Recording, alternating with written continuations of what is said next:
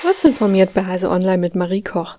Die Datenschutzkommissionen der EU-Mitgliedsländer haben Meta Platforms zu Zahlungen eines Bußgelds in Höhe von 17 Millionen Euro verpflichtet. Als Begründung werden insgesamt zwölf Verletzungen von Datenschutzrecht des Facebook-Betreibers angeführt, die 2018 beanstandet wurden. Da der EU-Hauptsitz der Social-Media-Plattform in Irland liegt, leitet die irische Aufsichtsbehörde das Verfahren.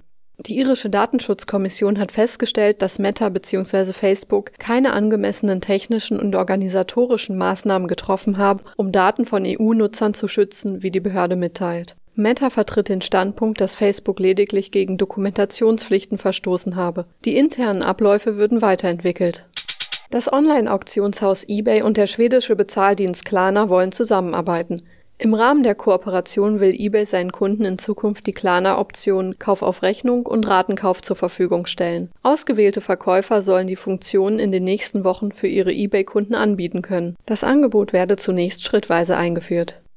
Ab dem Schuljahr 2023/2024 wird Informatik im Saarland Pflichtfach. Die Leitlinien für diesen Unterricht wurden nun von der eingesetzten Arbeitsgruppe vorgestellt. Der Unterricht solle die Vielfalt der Informatik und der damit verbundenen Berufsfelder aufzeigen und sich auch an der Lebensrealität junger Menschen orientieren. Die saarländische Bildungsministerin Christine Streichert-Clivaux von der SPD hatte im Sommer 2021 verkündet, dass Informatik in ihrem Bundesland ein Pflichtfach wird. So sollen alle Schülerinnen und Schüler saarländischer Gemeinschaftsschulen und Gymnasien ab Klassenstufe 7 Informatikunterricht erhalten.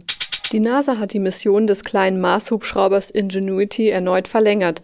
Er soll nun mindestens bis September über den roten Planeten fliegen.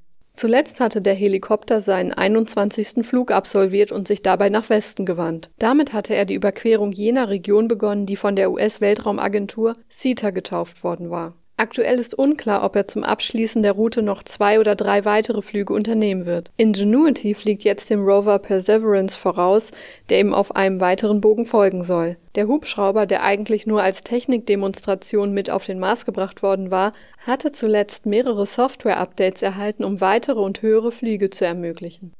Diese und weitere aktuelle Nachrichten finden Sie ausführlich auf heise.de.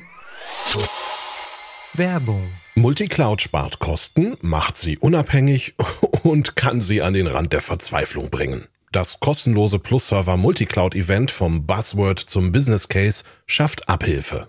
In drei Webinaren erfahren Sie alles zu Strategien und Umsetzung komplexer Multicloud-Projekte bis hin zu konkreten Tipps, wie Sie Ihre Infrastruktur effizient und compliance-konform gestalten. Los geht es am 24. März. Mehr Informationen unter plusserver.com/events.